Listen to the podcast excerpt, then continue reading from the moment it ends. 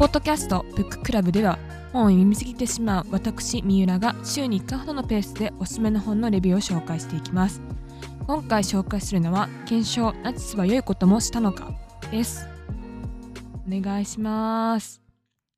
はいということで今回は歴史にまつわる一冊を持ってきました。でこの本は今年出て岩波ブックレットで結構なんか売り切れるくらい、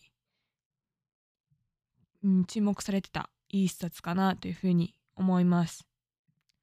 で簡単にこの本のことをどういうふうな本かっていうとナチスはいいこともしたっていうことを説明しに行くというよりかはナチスもいいこともしたという言説に対していやどうなんですかっていうのを歴史家のお二人の視点からあの批判していくというふうになっています。えっと、小野寺さんも、え田野さんも、えっと、いわゆるドイツ戦後史の研究をされドイツ現代史が専門の先生方となっているのでまさしく専門家があのそこら辺の、ね、不明瞭な言説をバサバサ切っていくっていう感じな本になっています。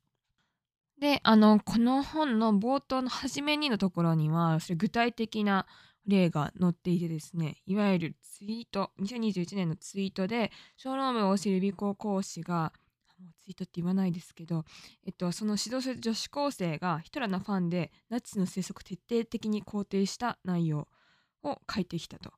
で文体が完璧だった。これをどう指摘すればいいか困ったというふうなツイートがあったそうです。で、えっとまあ、結果的にこの小論文自体は虐殺の有用性を肯定するような内容だったってことが分かって、まあ、ネット上の議論は収まっていくことになるらしいんですが、まあ、結構これが炎上あるいはいろいろな議論になるようなツイートになったというふうに言われています。で歴史についてですね皆さんこう善悪を考えるのはどうなのかっていうふうに思われたことはありますかね？なんか確かに大昔のことを例えば戦国時代の倫理観と今の倫理観はかなり違うので、ね、その善悪を判断するのは難しいし織田信長今いたらかっこいいっていうか、まあ、怖すぎって感じですよね。とかまあそこまで過去に戻ってもそうですけど特に現代史っていうのは今の現代の政治と地続きっていうところがあると思います。まあそれこそこのナチスの問題で言えばこういうユダヤ人の虐殺ユダヤ人をヨーロッパから追い出してそこからある意味イスラエルの国家というのが生まれていってそこら辺の背景がまた今のイスラエル・パレスチナの問題にもつながっているっていうところを考えると現代史は特に考える面が多くあるかなと思います。でナチスはいいこともしたってまあねそのこの冒頭の初めのところ書いてるんですけどいいこともしてたんじゃないかなって考えること自体の疑問っていうのは、まあ、あり得るだろうっていうふうにこの歴史家の先生方はおっしゃってはいるんですがだけれども何もかも完璧に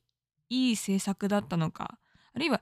悪い悪者って言われているナチスをいいっていうその態度が何を示しているのかっていうことをまあ、ある意味全体として疑問を投げかける内容になっていて、まあ、そのいわゆるいろんな言説があってたくさんあの資料もある中であの、まあ、いろんな論駁の仕方があると思うんですけれどもこれは岩波ブックレットのすごい薄い一冊なんですよね。そこでコンパクトにまとめられているというのがあのこの一冊のいいところかなと思いますのでぜひそこら辺興味ある方は読んでいただきたいなと思うんですけれども。で今回はアウトバーンを建設した失業率を低下させた福祉政策を行った手厚い家族支援を行ったという功績とされがちな事象を取り上げナチズム研究の蓄積をもとに事実性や文脈を検証というふうになったことが説明のところにも書いてあるんですが、まあ、歴史のところを、まあ、歴史家が見ていくこの事実っていうところとその事実をもとにした解釈そこからの意見という3つの層からきちんと見直していきませんかっていうところを提案してそれぞれの観点を丁寧にやっていって章とし章立てとしては 7, あ8つに分かれています。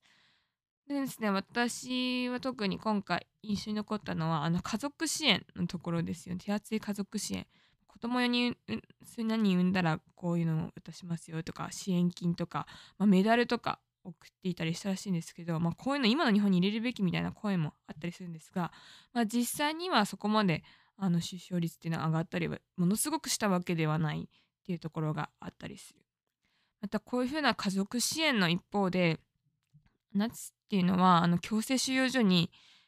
あの障害者のことを送ったり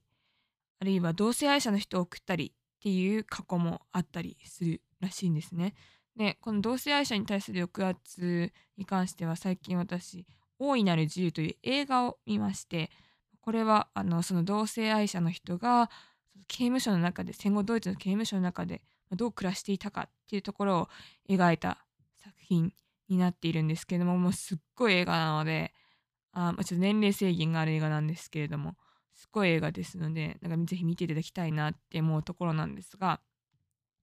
そういう同性愛者とかをまあ、抑圧して、まあ、排除してそういう生産性がないっていうふうにしたりあるいは反社会的だというふうにしたりですね。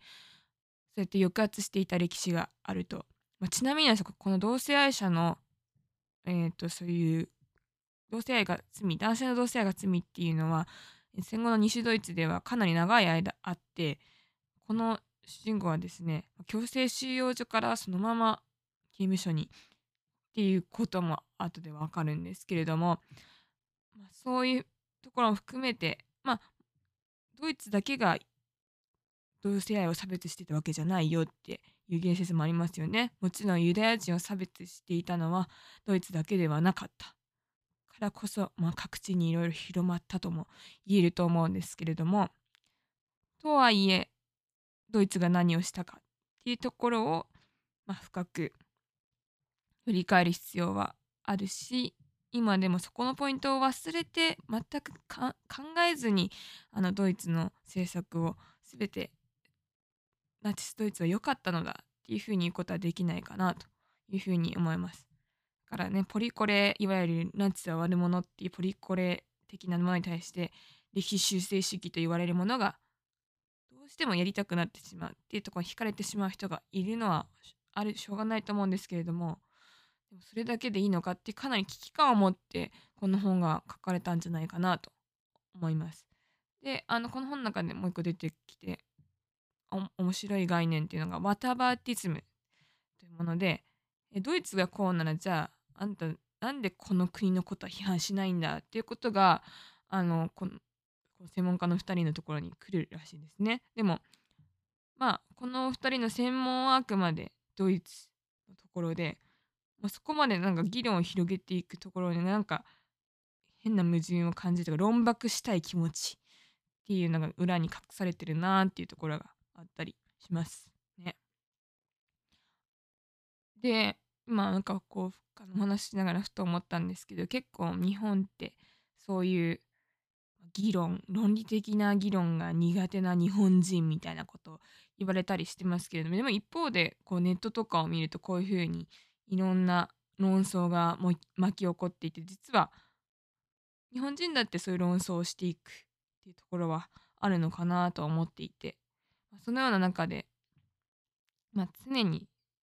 うん良質な議論とはなっていないただの口論になってしまっているというところがあったり、まあ、その歴史的歴史学的な観点から言うと事実っていうところから見れてるのかなっていうところがあったりすると思います。そこら辺のことを考え直すきっかけにもなる一冊かなと思いますし読みやすいですのでぜひ読んでみてください。で私